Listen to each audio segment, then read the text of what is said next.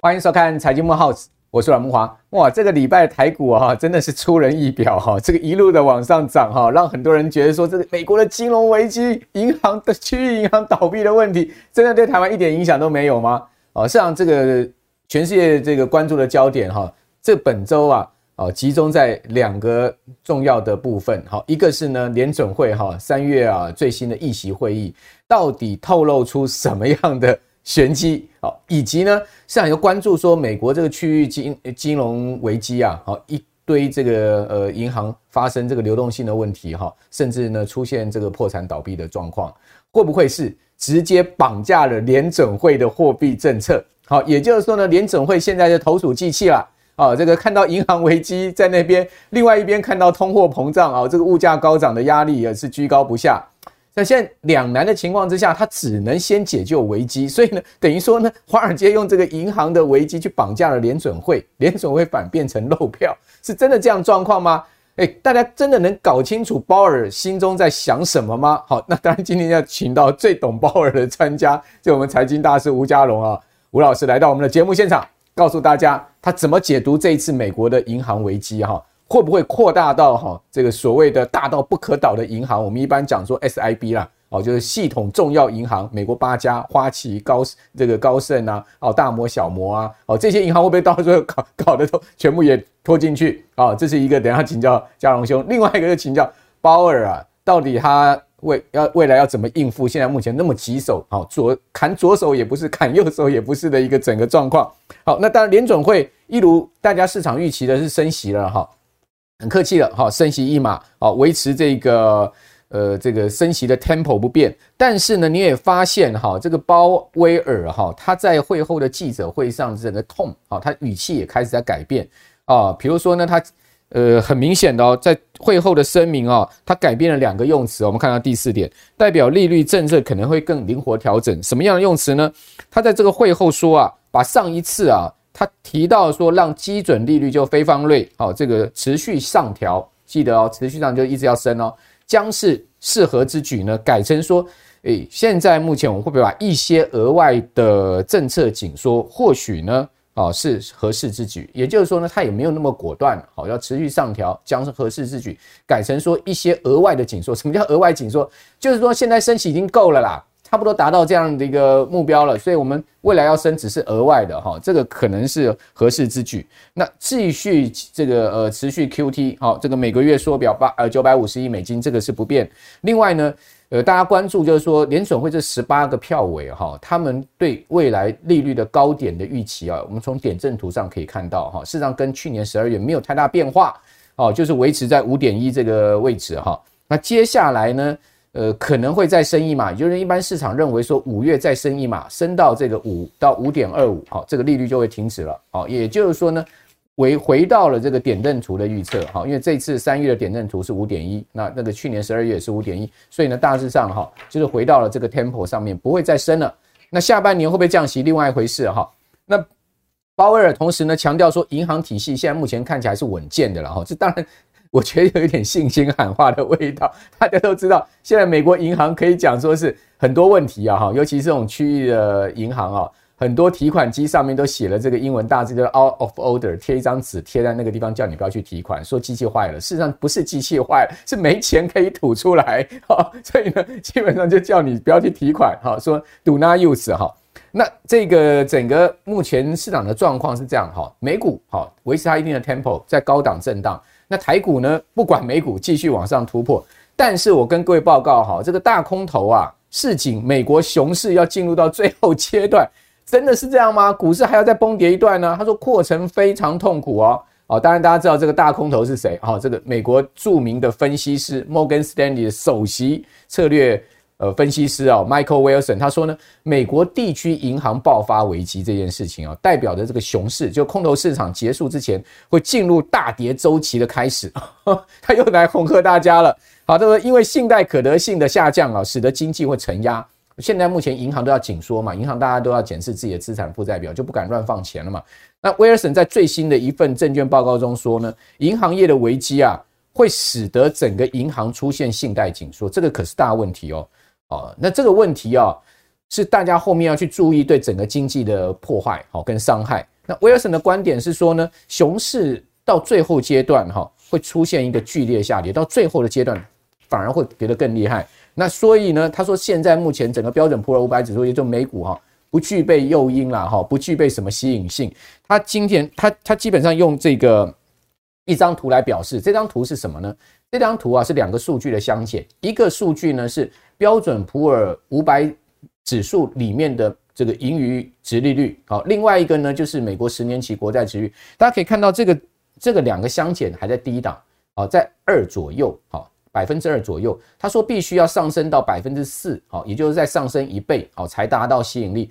换言之，就是说现在目前美股的这个盈余，呃，美美。就标标准普尔五百指数的这个盈余值利率哈，这个讲讲实在的，就跟这个美国十年期国债殖率差不多啦，哈，就差两趴了，哦，差两趴没有吸引力，至少 要差到四趴才有吸引力，哈，这个是他的看法。好，那当然我们再回到这个点阵图啊，去年十二月跟今年三月最新这个礼拜出炉的点阵图，大家可以看到哈，呃，今年二零二二二三年跟明年二零二四年哈，大家可以看到这两个地方其实差不太多。也就是说，这十十八个票尾哈，对今年的利率高点以及明年的利率高点没有差距太多哈，两次会议没有太大的动摇，没有太大的改变了哈。那这到底代表什么意思？以及鲍威尔在会后一连串的发言，我们今天呢一并要来请教这个嘉龙兄，好来讨论这个问题啊。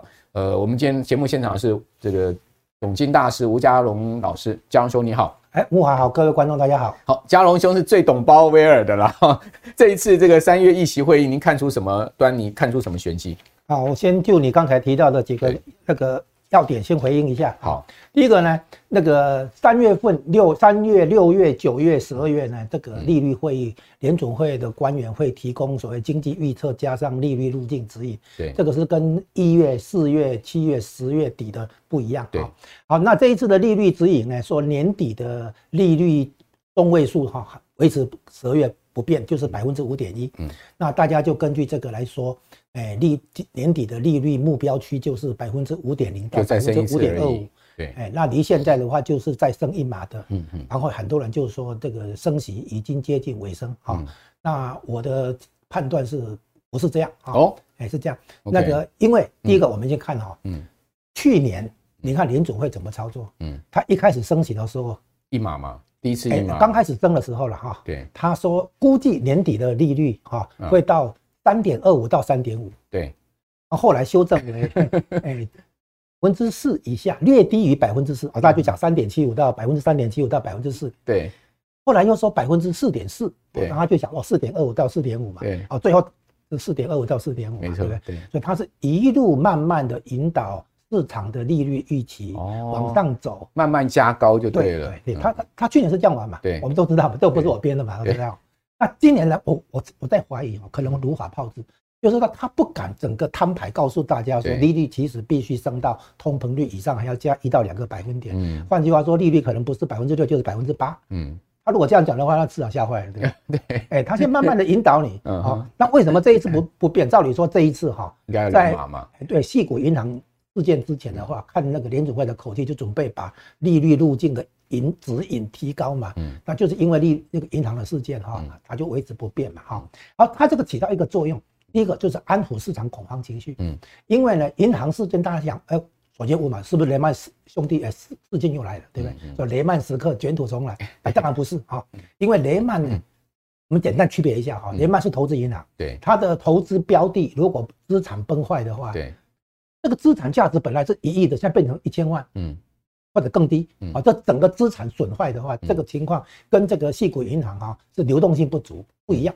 商业银行主要的问题是流动性不足，它的危机是被挤兑。嗯，投资银行的问题是在于资产泡沫破掉，整个资产崩坏，嗯，直接就资不抵债。资不抵债。哎，对，那矽谷银行这个很妙，嗯，它当初不过是卖了公债债券哈，部位十八亿美元的亏损。对，然后搞成这么大，我告诉你，这绝对是有 有鬼的，有鬼啊！对啊，对啊，他他去卖那两百亿干什么呢？那卖了两百亿，搞出十八亿美元亏损，把自己搞倒。好，既然既既然你这么说了，我就再补一句哈。对，高盛在背后操盘的。对对，好，高盛听说是背后高盛在操盘的。那高盛的目的当然就是说，用一个银行危机来第一联准会放慢升息。他后来《华尔街日报》也把高盛的部分做成报道嘛。对，那而且说什么？呃，细谷银行卖出的部位是被高盛接走的。哦，那这个是你，我听你说，他是他是这样子，他那两百亿卖的这个接接手是高盛啊，高盛从这家赚钱的。那个细谷银行，因为它的客户是新创事业，它不是一般散户，对，它不是零售做零售。然后这些新创事业呢，坦白讲，科技业啊是被升息哈有打击到，嗯哦，升息的结果呢，科技业成长股啦受伤，然后呢，消费电子受伤，然后半导体产业的订单受伤，啊，这个我们台湾这边都感受得到。对，好，那新创事业的生意更不好做，所以他们大部分的新创事业。本来钱是流进矽谷银行，现在取出来，因为因为那个量化宽松，疫情后的那个量化宽松，所以第二轮量化宽松钱很多涌进来，然后他不敢去做投资新创事业，他就买债券嘛。哈，好了，结果现在呢，新创事业那些事业的话，把钱领出去应付开销，对，然后进来的钱变少，流出去的钱变多，对，所以他的那个现金部位一直在流失，嗯，好，然后以至以至于哈，以前的那个局面很短，就翻转嘛，以前是钱一直进来，嗯，他不知道怎么用。现在忽然间钱不见了，然后他的现金部位就干掉了啊，就有有这个问题。好，好，你有这个现金流动性危机没问题，这是第一阶段。然后呢，高盛就就当财务顾问，就跟他说，你你要解决这个问题，对吧？OK，好，那你去找那个，你要去找那个联邦机构的窗口去借贷，嗯嗯，因为他的资产债券报到期，本收回本金利息没事了，嗯。他可以报到期，他为什么？可是现在需需要现金周转，啊，所以他他这个跟雷曼兄弟不情况不同，他不是资产崩坏，对，他只是那个周转性问题，啊，要把那个不是流动性的资产变成流动性的资产这样而已，他是变现的问题。所以，那他他如果去找联邦机构借钱的话，他一定要交财务报表，嗯，这样就不好了，对不对？所以他就私底下找，听说找了一个大呃风险创投的大咖，嗯，啊或者私募的大咖，这个人是跟当年跟马斯克一起办那个 PayPal。嗯，的那个人，问题是这些风险创投都有辅导很多新创事业，或者有很多新创事业的朋友啊。嗯，啊，你细谷银行有现金问题。赶快打电话，哎，赶快，赶快，赶快领钱，就这样。本来大家不知道，这样一搞，全部不要看。高盛导那个导演兼编剧哈，很很厉害。然后呢，这个这个细谷银行说不定哈也知道，那个早就被收买，说因为细谷银行的执行长在三月初就在卖股票。江兄，这不是就掐贵铁有多吗？啊，对对对，好像。好，所以高盛银行跟他讲，你先找他，然后他开始放风声，对不对？那他不不不愿意融资，那怎么办？好，赔钱也要卖公债债券啊。啊，你赔钱卖债券的话，别人一听，哎呦，你是不是出什么事情了？对，恐慌啊！结果卖的结果就是亏了十八亿，嗯，两千多亿资产的那个银行亏十八亿，其实小事情嘛，哈。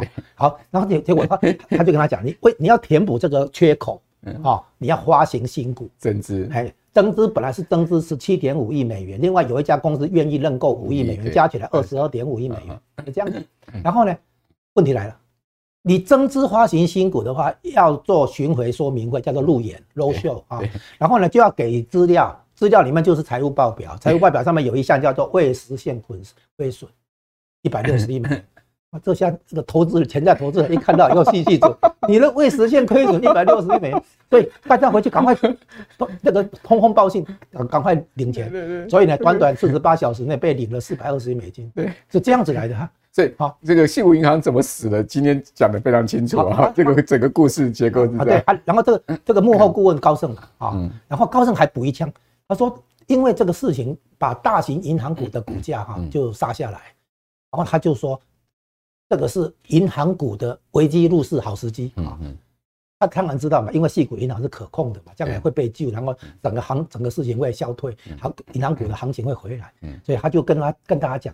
哎，你们不要慌，大家以为他在那个安抚市场啊，对不对？好像在当联准会一样，对不对？哎哎，你你银行股可以买啊，银行股可以买啊，真的可以买啊，对不对？你看，然后高盛会跟你讲说，你看吧，我告诉你了，我告诉你，I told you so，英文是这样嘛，对吧？他其实他这个编剧跟导演就是高盛。那我说高盛干嘛要这样干？答案很简单嘛，以一个算是中型的银行危机来将军联总会，逼宫联总会，对啊，希望呢你放慢升息。为什么？因为从去年八月以来一直在。想办法要放慢升息速度啊！一一开始说通膨数据放慢，再来说联储会可能会担忧经济衰退啊啊！再来还甚至于还说什么科技股财报不好也当理由。什么时候联储会管理科技股财报？对不对？EPS 怎么？所以到最后的话只剩一招，就是我们以前讲过了啊，就是升息是为了打通膨，降息是因为要追求金融稳定，避免金融系统性风险，所以他就只好制造金融危机。嗯，那么只不过这一次拿矽谷银行当牺牲打。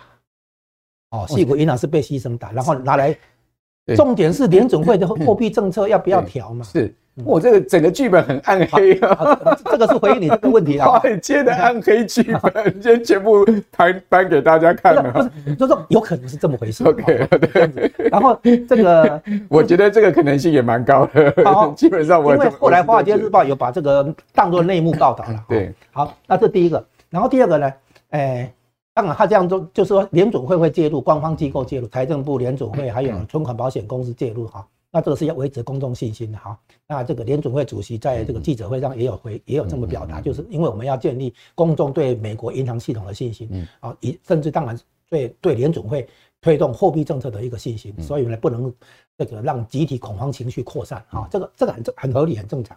再来，你你提到一点哈，就是说联准会让市场解读为。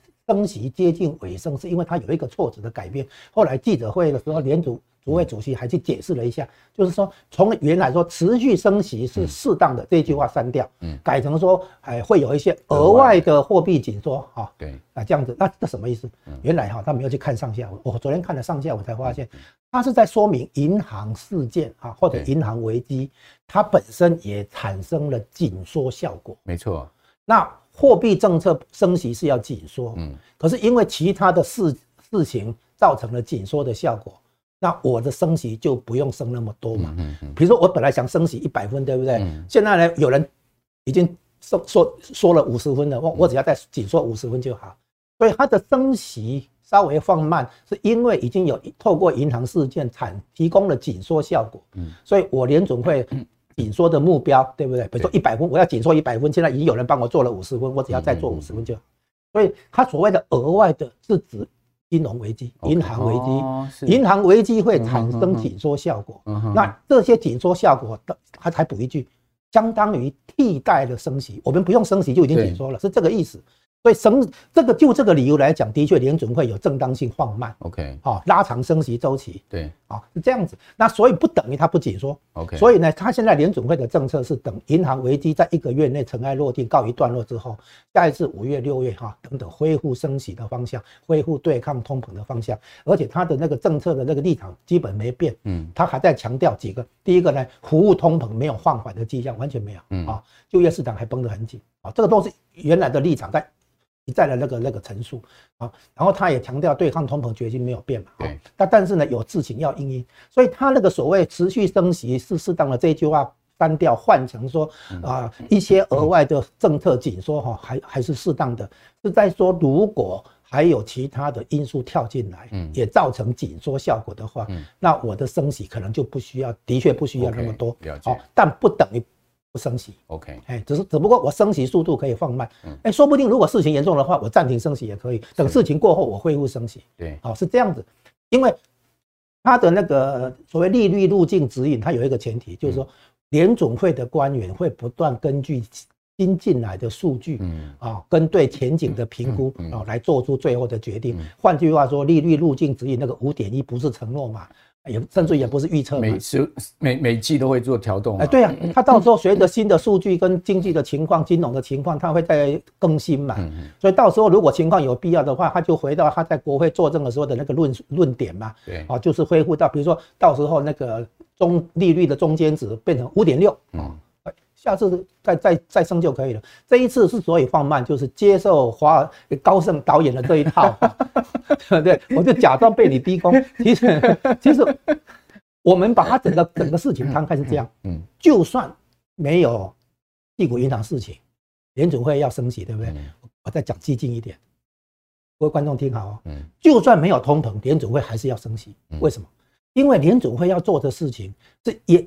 延续疫情之前，叶伦的最后一年就在做的事情，叫做量化宽松的退场。量化宽松不能一直搞下去，因为一直搞下去的话，它造成的扭曲，造成的金融领域的这个紧张压力会会持续，也就是说资产泡沫会失控的。所以叶伦的最后一年没有通膨，它照样升级。当时记者问他说：“哎，我们没有通膨哎？”他说：“啊，对哈。”叶伦的回答，记者说：“对哈，量化宽松居然没有通膨，这个真的是一个谜团。”他用的英文字叫做 “mystery”，谜团。因为 gecko 假装装傻。你你升息嘛，没有通膨升息嘛？为什么？因为要预防资产泡沫破掉，嗯，要引预防式的升息，哎，对，引爆金融风暴嘛。所以呢，原来美国联总会就有这个必要啊，在经济稳定下来、金融稳定下来之后，赶快结束量化宽松，顺利退场。当然，现在问题来了，量化宽松史无前例嘛，量化宽松的退场也是史无前例的，所以。联准会跟金融市场都在互相摸索，这个退场要怎么安排，才能够所谓有序退场嘛？哦，那结果呢？退场退到后来的话，那个鲍尔接的时候，他还继续升息啊。结果呢？疫情爆发，疫情爆发以后，鲍威尔赶快迅速降息，然后推出无限制的量化宽松来应对那个新的局面，是这样来。那现在如果疫情也稍微缓和的话，那就开始回到量化宽松退场这件事情，然后这一次利用打通膨做借口。OK，如果没有通膨，它还是要退场，还是要升息。这这个叫什么？叫做货币政策正常化。嗯，好，这是这是它原本的正当的那个精确的描述是这样：货币政策要正常化，不能再用一些扭曲的啊这个超级宽松的货币政策来来应对这个今天的局面。是，所以呢，他现在用通膨的话做借口，让它快速升息，快速的那个调整它这个不不应该压压到那么低的这个利率，是这样来的。所以呢，它那个额外的是指金融危机这种紧缩效有紧缩效果的事情，如果爆发的话，那我的确不用升那么多，但不等于我不要紧缩，是这样来。然后再来，你刚刚一开始提到说美国有银行危机，怎么台股在涨？对，这个大家也这也是 mystery，不是很容易都可以解释。美国有银行危机，会资金跑啊，对，啊资金流出去哪里？去亚洲啊？有什么问题？OK。美国有问题，当然资金跑吧，啊，资金跑跑去哪里？跑去新兴市场，跑去亚洲嘛，跑来台湾吧。对，这也是国际资本流动的啊。对呀，这很正常嘛。所以美国有事，亚洲先先当做避险的避险避风港嘛。嗯。那过一阵子以后，发现有获利可图，再来卖嘛，对不对？哈，就说这个东西就变成说亚洲，尤其台股了，变成当做避避风港嘛。OK。当等于是变成变相的成为避险资产。OK。啊，避避险的那个地方嘛。所以，可是呢，第二大家要注意啊，就是说这里补充说明一下。只要国际上有地缘政治冲突，或者有金融风暴，或者有经济危机等等，只要市场的避险情绪暴增的话，你猜美元会怎么样？美元已经升的啊。对，所以现在很多人在唱衰美元。对，他不知道如果将来事情爆发的话，我告诉你，美元就是雷曼兄弟嘛。雷曼兄弟发生之前，美元指数一路跌哦。对，然后美联曼兄弟一爆发以后，啪，美元美元指数冲上去嘛。为什么？因为你想想看嘛。如果你是南美洲的毒贩，你要刀罗为啥？你是抱着卢里拉还是抱着美金？你是俄国的那个什么走私贩子，对不对？哈，你被通缉的时候，你去刀罗，你抱着卢布还是抱着美金？就是说你有避险情绪的时候，通常通常黑道都是一手枪一手美金啊。啊，当然了，除了枪以外，你抱什么嘛？对不对？抱卢布抱里拉是嘛？啊，你当然抱美金嘛。好，类似的，我告诉你，有些人不抱美金，因为美金太重，他抱什么？嗯，他用一个钻石。啊，对，他用一个那个装鞋子的那个箱子哈，里面塞满了首饰的话，那到国外再去变卖。对呀，啊。对你，你如果装现钞的话还很重，八千万美金的那个现钞也很重。那这一个皮箱都提不完。黄金更不用讲了，不好不好跑。那你用一个纸一个皮鞋箱子，鞋子的箱子里面，只要塞满了各种高档珠宝，然后到国外去的话再去变卖。嗯，好，所以我们看看起来嘉龙兄是有跑过路的。不是，我是看到人家，我是看到人家在人家在这么描述。我知道。好，那所以呢，你提到一个另外一个有趣的看法，就是说。会不会是透过银行危机，华尔街变相绑架了联总会的货币政策？会不会变漏票？哎，一定程度是，但是是短期。OK，哎，就是说先装孬一下，对。比如说啦，比如说装的，比如说我打个比方啊，有人的小三在那边闹了，对不对？说要跳楼了，对啊，那你那个时候还强硬下去的话，好像你自己也更僵，对不对？对，你上回退让一下，等他从阳台回到室内的话，你赶快把门关起来，然后就开始对他凶一点，对不对？要跳的时候绝对不能讲你跳啊，你跳啊，他 真的跳下去了。对对，就这个意思了哈，就是说现在华尔街在那边地上打滚呢，翻滚呢，对不对？那这个联准会这个爸妈的话，就是说进来进来给你糖吃啊，进来以后把门关起来，你再给我笑装看，那个给口，类似这种情形的，就有点有有点这种味道，就是好像这个我们用生活比喻嘛哈。那联总会适度让步，并没有，你知道他他有人问他第一个问题，记者会第一个问题，你们有没有有没有考虑暂停升息？嗯，第一个问题就问他那个《Financial Times》就《金融时报》的记者问他嘛。联准会根本不能降息，暂停升息都不行，你知道为什么？第一个哈，他如果这样做的话，他鼓励华尔街继续来玩绑架，嗯，你继续来给我一哭二闹三上吊，他他不能。第二个，如果联准会就算不是这个动机，嗯，联准会如果因此降息的话，会表示什么？会表示你联准会恐慌，嗯，你联准会恐慌以后，市场更恐慌，对，所以联准会为了安抚市场情绪，他自己不能先动动摇。所以他一定说，我升两码变成升一码，嗯，OK 了，嗯，哦，你要要他暂停升息，甚至于降息，那事情更糟。你以为降息可以可以稳住什么局面？那恰恰相反，你引爆大家的恐慌。哇，联准会是不是看到我们没看到的？嗯，哦，那这个恐慌情绪扩散的话，联准会到时候就救不了，因为你自己制造的。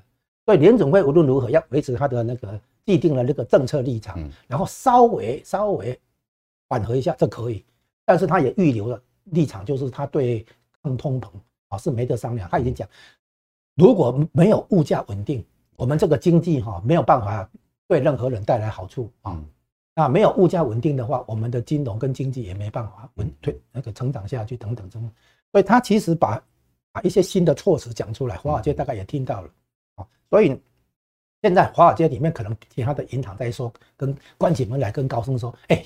大弟干得好，对不对？你看老大这一次终于这个客气了一点，对不对？去年忙了忙了好几个月，联准会都不甩，对啊。这一次的话，这 这么应应该是跟细谷银行哦有套招了啊。所以细谷银行的老板先卖股票先跑了嘛啊，他说不定等一下给他收买他嘛。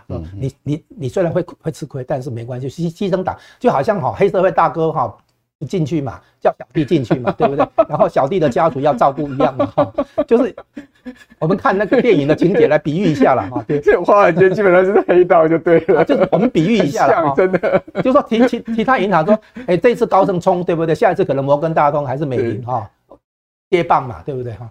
就是说，现在我们回到问题的本质，就是说，暴力升息、快速大幅度升息，一定是带来。那个公诶公债的价格下跌，殖利率上升，哈，那公债价格下跌，名义上就会造成你所持有的公债部位的一个损失，那这个损失叫做未实现损失，因为你公债券你报到期的话拿回本金没问题嘛，哈，可是在这个过程当中你会有这个所谓未实现损失，就像你的账户里面的股票没有卖的时候，那叫做未实现损失嘛，哈，当当然如果你有赚的话，也是未实现的那个获利嘛，是这样子。那这样的一个问题的话，坦白讲还在可控范围。嗯，啊，注意有风险，但是还在可控范围。那利股诶，矽谷银行是这样哈，它十六大两千亿美元，坦白讲它还不够大。嗯，它如果资产是六千亿、八千亿，那就不一样哈。它才两千亿的话，说大不大，说小不小。那这个是很典型的牺牲打的好标的。没错，拿来当牺牲打。嗯啊，然后你屁股绷紧一点，就黄盖被周瑜打黄盖嘛哈，苦肉计一样，所以。高盛安排这一出哈，应该可以去拿那个 奥斯卡编剧跟导演哈。他所他所出的每一个点子都是让他这个一步一步踏入险境了。对，你就很奇怪，哪有这样搞？对不对？所以这次奥斯卡为什么会有一个多重宇宙？大家知道吗？前面那两个字很重要。好，我想这个江文兄把呃整个这次西谷银行的始末哈，整个结构面讲得非常清楚。其实。更大的一个背景因素就是联准会升息，让这些华尔街银行已经受不了了。这的的确是，然后因为呢，根据呃美国联邦存款保险公司哈 FDIC 的这个统计资料，截至到去年底，哦，各位知道所有美国这些大银行满手的这个股债的未实现亏损哈，高达六千两百亿美金，这是不得了的一个数字哈。如果说呢利率再继续往上升上去的话，他们这个呃逼使这个国债值率在往上升哈，他们这些亏损还要再扩大，所以当然大家都要想办法反扑联准会嘛。好，所以刚刚嘉荣兄们讲说联准会啊这一次鲍威尔在会后的记者会也的确提到了，就是说呢在矽谷银行危机之前，他们其实也也确实是要考虑呃加速这个呃这个升息，对，加速紧缩。但矽谷银行危机之后，他们也讨论说呢可能要暂停升息。哦，大家都讲说可能。哦，结果呢后来还是升息，也就是说回到了就是联总会当然还是有自己的一个政策目标嘛，哈，这个呃金融危机是一回事，但通膨的这个对抗也是同样重要。欧洲央行总裁拉加德也不是这样同样的讲嘛，他说银行的危机是一回事，但是呢我们整个欧洲的对抗通膨这个呃也是同样。站在这个呃欧洲央行的立场上面是同等重要的一件事情，所以我想这个刚刚江老师讲这一连串，好，包括台股为什么会涨，好，这个避险的关系，像美股涨涨科技股一样是避险的关系，所以呢这个资金避险，然后呢再加上哦这一次的这个联准会啊这个政策方向暂时被这个等于说是华尔街出了个考题嘛，它暂时在这个考题上面暂时顿住了嘛。但是不代表他后面这张考卷做不完哦，也就是对抗通膨这件事情，他还是要毕其功于一役。所以这边就要请教，就说，那他真的 这个对抗通膨啊，哦，他还有更多的武器吗？因为我们看到，呃，他现在目前一方面一个月九百五十亿美金的这个 QT，好，就是量化紧缩啊，这个另外一方面呢，这个继续升息路径。但是呢，在这一次危机下面，看到一个非常大的变化，就是呢。联准会实施啊，这个将近一年的 QD 啊，QT 啊，总共呢，它收缩了大概六千亿美金的这个呃这个资产，啊，这个大概国债四千亿，然后 MBS 大概两千亿，结果呢，短短的这个两周的时间，哈，暴升四千亿，也就是说呢，收回来六千亿，结果又放出去四千亿，为什么？因为银行缺钱嘛，据说美国整个这个区域银行被提款提了一点一兆美金，哦，所以呢，资金大量流失的情况之下。这些呃区域银行呢，就赶快啦去跟联总会借钱，好，运用联总会传统的贴现窗口，以及这一次所创造出来一个新的工具叫 BTFP，哦，这个工具呢，两个贴现的工具呢，贴现了四千亿美金，哇，那这个不是就代表 QT 破功了吗？这就要请教教荣兄了，这个 QT 真的就这样 game over 了？说 QT 华尔街已经下了一个注脚，叫做名存实亡啊。免金免惊免惊，为什么你知道吗？因为这不是同一件事情，对，大家搞混了。嗯，联准会已经说了，这一次是短期贷款，嗯，不是购买资产，嗯，哦，当当初的那个那个量化宽松是购买资产，嗯嗯，不是放款，嗯，是购买，这一次是放款贷款，OK，短期贷款，而且是短期贷款啊，所以就是说短期贷款的意思就是说一年内要还，所以这一次是我贷款出去，不是我买资产，不一样。哦，量化宽松是买资产，然后量化收缩就是把资产部位降下来。嗯，那这一次是贷款，不是放，不是买资产。就钱借你还是要还我了啊？对对对，这个贷款是要还的。嗯嗯。哦，不一样，他只是说为什么？因为应对你们周转性问题嘛。因为你们手上的资产，像公债的话是好的资产，没有没有那个资产崩坏的问题嘛。那你你拿这个来当抵押借钱，OK 嘛？嗯。那当初为什么矽谷银行区区十八亿美元没有去这样做？他就是怕。那个财务报表曝光嘛，嗯嗯，然后结果最后还是不得不曝光。那所以联总会这一次跟财政部啊，那个存款保险公司的协商就变成说，把各银行担心这这件事情哈，干脆替替大家解决。嗯，就是我提供短期贷款这个窗口，你们如果有资产可以抵押的来调现金的话，就堂而皇之的不用再遮遮掩掩，不用怕说什么被人家发现你财务报表有未实现亏损。所以这一次联邦机构等于替那些地区银行解决这个问题嘛。嗯。哦，地区银行不敢跟联联总会窗口来借钱，就是怕什么财务报表未实现亏损这些事情曝光嘛。那现在联总会干脆说，大家都可以使用这个公，这等于基础设施的公共设施嘛。哦，你们那个只要有有足够的资产抵押的话，都都可以有融通，帮助大家解决流动性问题嘛。嗯那所以这种地区银行、中小中小型还是中大型银行的这个危机的话，理论上得到缓和嘛。OK 啊，那所以这个它是提供短期贷款，嗯。这个跟购买资产不不是同一同一种性质，了解，哎，所以很多人把它混成混混混在一起了啊，不一样。因为那个 BTFP 是一年期的贷款，哎，短期，他已经讲那是暂时性啊，那是帮银行解决流动性问题。为什么流动性问题？因为它有债券嘛，债券是 OK 的嘛，他可以拿这个来抵押嘛，然后来来来来联哎联邦机构放款嘛，帮他解决流动性问题，让他帮他周转嘛，啊，这个 OK 的嘛。哦，这不是特别的，这不是说把原来收缩的那个资产又把它好像又倒回去了，不是。对，它 QT 还是继续进行嘛？它还没。哎哎，QT 是把持有的资产部位降下来。对啊对啊。那现在那个那个不是贷款啊，现在是帮助银行哈做转转期短期周转，这个钱是要还的。那他将来这些钱收回来，不就回到那个量化宽松原本的那个道路了吗？哦，是这样子。好，那所以这个 QT 刚。江兄，你解释很清楚啊，大家也不要把这个也不用指鹿为马了。不过刚刚也确实点到一个重点，就是说美国现在这些银行哈，这个资产负债表上面的这个未实现亏损啊，是在这一次也全部摊在阳光下了，大家也不用装了啦。好，这个 FDIC 也讲清楚嘛，不是只有这个呃区域银行有，你美国银行一家就一千亿美金了嘛，哈，所以说全部加起来六千两百亿美金，大家都别别装了，反正这个事情我觉得把它全面推上台面也是好的啦。好，就是一次让它全部曝光了，曝光之后呢，问题就不大了。为什么？因为大家心知都肚明的都 price in 在这个呃最近银行股股价下跌里面。不过最近有一个问题出来，我我先查一下，嗯，我补充一下你，就是说很可能联储会也认也也知道说它升息的结果带来公债价格下跌，会有公债投资部位损失，然后利用这个细股银行这个中中大型银行的事件，等于操演了一遍，好表，嗯，等等于说银行危机 rehearsal，哎，对，如果。如果没有这个事情，逼到最后大家才不得不逼康的时候，可能很严重。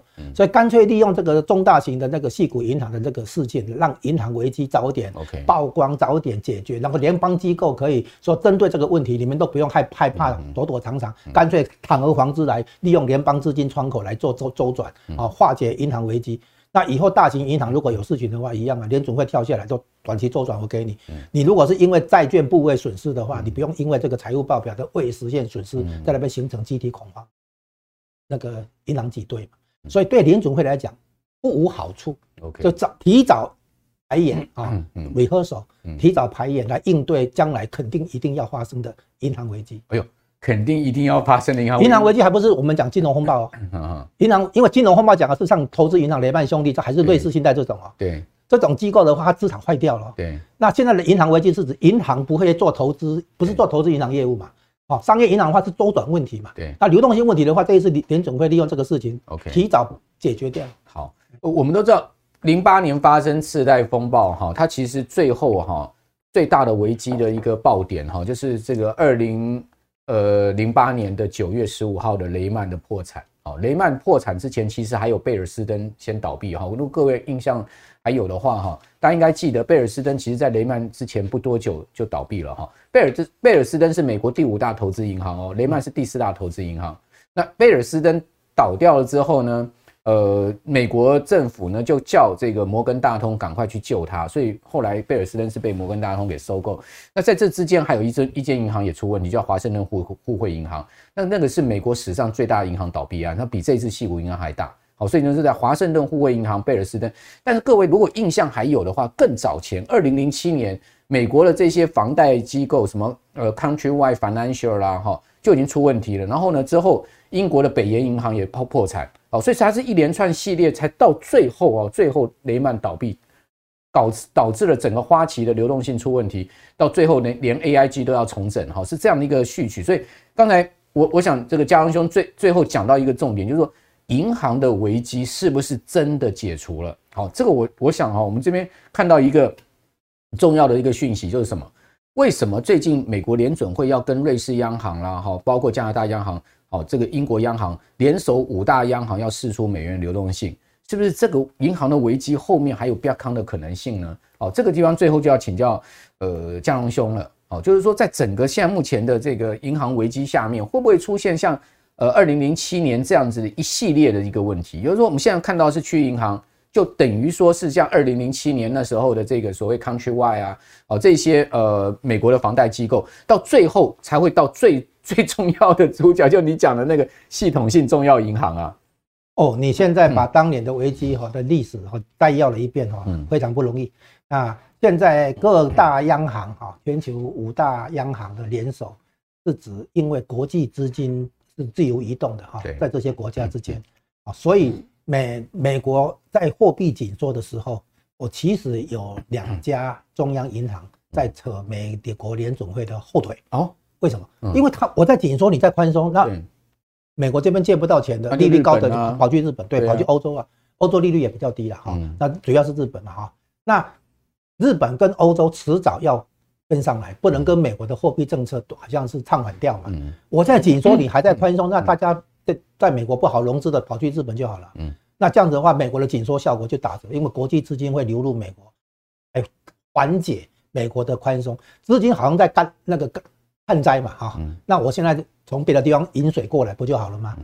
所以美国也不希望其他央行跟他在扯后腿。嗯，所以现在大家联手哈，是以这个一个中型的银行危机啊，来提高来提高对流动性风险的这个预防啊预防啊，然后呢，对于将来可能出现的银行危机，等于是排演一样了。嗯，就好像说我们为了预防百货公司高楼上面出现火大火，我们先找一个比如说二二三十层的演练一下啊，这个救火队怎么去打火在对高楼这样子，这是一个排演。这样的话，其实对联准会来讲也好，因为将来如果有大型银行危机的话，对，那等于说有演练过，OK，然后呢，联准会也要泰山崩于前面不改色啊，就是以自己的沉稳啊来带出公众的信心，而不是让让公众的恐慌恶化啊。所以货币政策的内容有一个很重点，就是信心，而不是只是利率行动。是，哎，因为如果公众失去信心的话，对金融系统、对货币政策，那整个会会很很崩坏的很。麻烦，嗯啊，因为整个金融体系里面一个重要的元素就是信心，嗯，公众有信心才把钱存在银行，嗯，然后不用去领出来。如果我没有信心的话，我要赶快把钱领出来，那整个金融系统就崩坏了。对，所以联总会的操作里面，大家都分析的是利率咯，哦，或者货币供给总量咯等等。其实还有一个东西很重要，就是它如何去维系金融市场跟公众对。整个金融系统的信心，对货币政策当局的信心，信心很是绝对是货币政策的一个很重要的成分。可是我们以前呢，教科书上比较少琢磨这一点。对，但实际上这是很重要的话题。那你现在提到的，就是五大央行联手的话，那么足以让市场的恐慌情绪消退。对，哦，就是让市场说，哦，这个不用不用不用那么担心啊。那之前有提款嘛，现在可能发现事情过了以后，可能就存回去了，哎，资金会流回来。好，那所以呢，现在等于是拿矽谷银行还有欧洲那个瑞士信贷啊来提前超演，好预防后面更大的风暴。如果后面有更大的风暴的话，大家也不会那么恐慌，不至于那么恐慌。对，啊，所以呢，五大银行的联手基本上回到一个问题，就是第一个。维持公众的信心，嗯，以沉稳的央行啊来领导公众的信心，带动公众的信心。这第一点。第二点，因为欧洲也是高通膨，比通美比美国还要严重，所以呢，欧洲也不得不升息。可是它居然利率只是百分之三点多，还是百分之还不到百分之四吧？哈，这这种就是说，欧洲的利升息幅速度哈比美国慢，可是欧洲的通膨比美国严重，哦，所以呢，将来的话，欧洲那边还是有这个问题，就是你的。货币紧缩到底够不够？嗯啊，那因为欧洲的经济体制又比美国差，如果升息升下来，升一直升上去的话，欧洲经济可能也吃不消。嗯啊，所以在这种考虑之下的话，美元相对来讲还是有它的这个避险价值啊。像现现在美元走走跌哈，其实哈都都是这个不不是很正常的。我我认为美元不应该这个被杀成这样子。那其中的一个重要原因是因为欧洲在升息，所以。美国跟欧洲的利差，跨国利差在缩小，哎，然后美元这样跌，这样就这个部分来讲说得通了啊。但是呢，现在很明显，只要金融危机，包括银行危机在内了哈，金融风暴越来越多的话，那么美元作为避险资产的这个价值就会开始浮现。OK，好，那将来的话，美这个在避险需求涌进来的情况下，美元不会真的一直一路摔摔下去，走摔下去。OK，那现在各国的央行。联手的话啊，所以维持信心，预预演这个应对金融风暴啊，然后这样子的结果反而会让央行的工作比较容易进行。对，如果你不这样做的话，你啊没有各国联联系啊一起来对抗预防可能的金融危机的话，那将来各国央行。忙得人仰马翻呢，嗯，将来事情来的时候哈，大家忙不过来，嗯，所以大家平常保持那个联系，然后呢采取一致的行动的话，那对整个国际金融体系来讲是加分的。OK，好，呃，这个刚刚嘉龙兄讲这个确的确是这样子哈，就是说先 rehearsal 一下了，因为这次区域金融风暴也是呃先 rehearsal 一下，搞不好后面这个重要系统银行哈，大家也是危机差点来但，只是说我们都不希望要发生。那另外。美国联手五大央行是美国联准会联手全球五大央行哦，这个有点什么样的味道哈？我今天还是武武林盟主了哈，我这个号召五大门派，大家都要听我号令。换言之呢，他还是在强化这个国际啊，哦对美国联准会最后的哈这个武林盟主的信心啊哈。那这个信心面呢，就是不但是对这个呃这个美国的民众好喊出这样的一个流动性信心以外，也对全世界的人呢。